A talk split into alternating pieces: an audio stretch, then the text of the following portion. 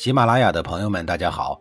告诉大家一个好消息，除了音频以外，我最近开始以视频的方式为大家讲历史，内容也不再局限于中国古代史，而是涵盖人文、社会、西方历史等等，还包括对一些经典童话人物、历史人物进行全新解读。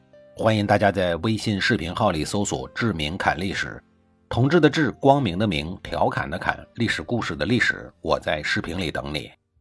上一集里啊，我说到了唐江对齐后庄公那耀眼夺目的国君光环充满了遐想的事儿。这一天，齐后庄公又到崔杼家寻欢作乐，酒足饭饱，巫山云雨之后，还顺手将崔杼的帽子给带回了宫中，并赏赐给了别人。一旁的侍从贾举见状以后，立刻阻止了齐后庄公。要知道，齐后庄公毕竟是干了一件见不得人的勾当。这种明目张胆的做法势必会激怒崔杼。要知道，这崔杼可不是一个好惹的主。但是齐后庄公没有听进去贾举的建议，反而把他给打骂了一顿，说他是狗拿耗子云云。贾举的好心当做了驴肝肺，其郁闷之情是可想而知的。当然，崔杼也很怀疑齐后庄公的举动，有事没事就到自个儿家来，于是便追问了唐江。得到的却是自己被戴绿帽子的消息，崔杼心痛之余，竟然还听到了齐后庄公拿了自己的绿帽子赏赐给了别人，这简直就是奇耻大辱啊！崔杼咬牙切齿，从此便怀恨在心。但对方毕竟是一国之君，崔杼虽然心里头愤愤不平，却也不敢发作。崔杼知道齐后庄公借栾盈这一枚棋子，在晋国之乱的时候乘人之危抢了晋国的朝歌城。以晋国人的性格，必然会择机报复齐国。如果此时自己能找一个机会杀死齐后庄公，一来能为自己报夺妻之恨，二来还能讨好晋国，为自己的仕途做铺垫，这真是一箭双雕的好事儿。崔杼心里虽然一直在谋划着，但一直没有机会下手。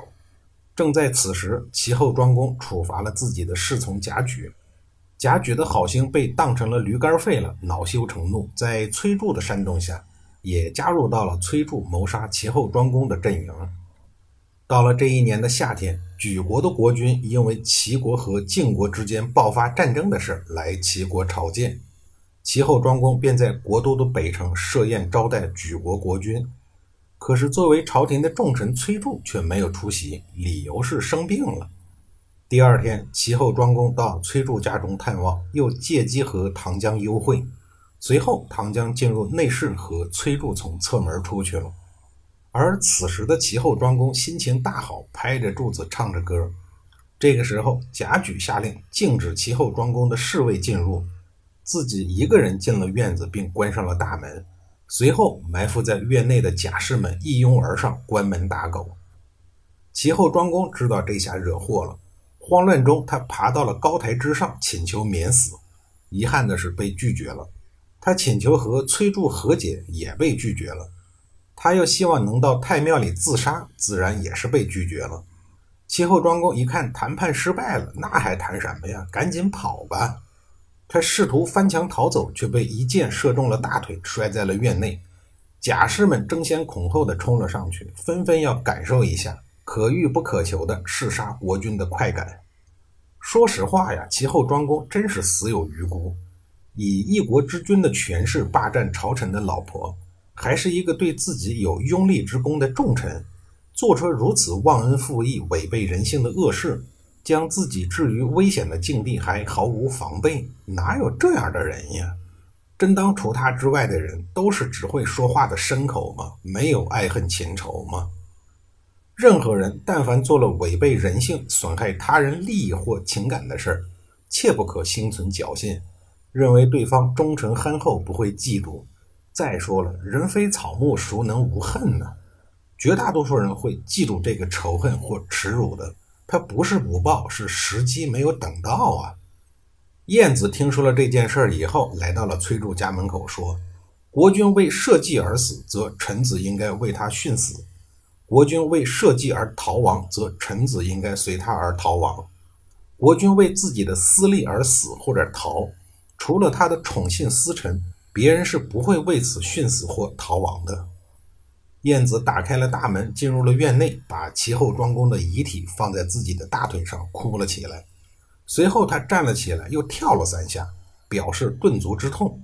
表演完这些标准动作之后，他平静地走出了院子。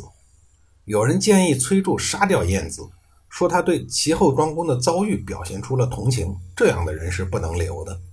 但是崔杼知道，燕子是一个很得民心的人。如果杀害了燕子，那么自己也将会受到很大的打击。于是他下令不许任何人伤害燕子。国不能一日无君。崔杼随后便拥立了齐后庄公的弟弟为国君，是为齐景公，而自己则出任了右相。从此以后，崔杼在朝堂上更加的飞扬跋扈，不可一世。他利用手中的权力，高举屠刀，诛杀了很多的政敌。几乎成为了齐国的实际掌舵人，可即便如此，他对弑君之罪呀还是十分的惶恐，特别是担心被史官记录在史册上，留下了千古的骂名。于是他下令将专门负责记载史事的太史伯找来，打算篡改历史。他气势汹汹地对太史伯说：“昏君已死，你就写他是患病而亡的。如果你按我的意思写，我一定厚待于你。”否则可别怪我不客气。说完以后，崔杼拔剑在手，杀气逼人。太史伯抬头看了看崔杼，不慌不忙地拿起了竹简，提笔而书。写完以后，他将竹简递给了崔杼。崔杼接过竹简一看，上面赫然写道：“夏五月，崔杼谋杀国君吕光。”崔杼大怒啊，挥剑杀死了太史伯。按当时的惯例，史官是世袭的。于是，崔杼又招来了太史伯的二弟太史仲，说：“你哥哥竟然敢不听我的命令，我已经处决了他。今后由你来接任太史之职，你就写吕光是暴病而亡的，不然那就是你的下场。”他指着太史伯的尸体，恶狠狠地说：“他满以为太史仲会害怕他的淫威而听话的，可只见太史冷静地摊开了竹简，提笔写道。”夏五月，崔杼谋杀国君吕光。崔杼气得青筋暴露，怒不可遏，又拔剑杀死了太史仲。接着，他又将太史伯的三弟太史叔招来，他凶狠地说道：“你那两个不识相的哥哥都已经死了，难道你也不爱惜自己的生命吗？如果你改变写法，还能有一条活路。”太史叔平静地回答说：“按照事实，秉笔直书是史家的天职。”与其失职，还不如去死。结果，崔杼在竹简上看到的还是夏五月，崔杼谋杀国君吕光。崔杼被气的是七窍生烟，咬牙切齿，把太史伯的三弟也碎尸万段了。太史伯兄弟仨人死光了以后，崔杼命令太史季来补缺。太史季把竹简摊开来，递给了崔杼。崔杼一看，依旧是那几个字儿，他叹息了一声，让太史季退下。那么，《太史记》已经记录了真实的历史事件了。按说这件事儿应该完事儿了吧？不好意思啊，还没有完，还有人继续的前赴后继。下一集里呀，我再给您详细的讲述。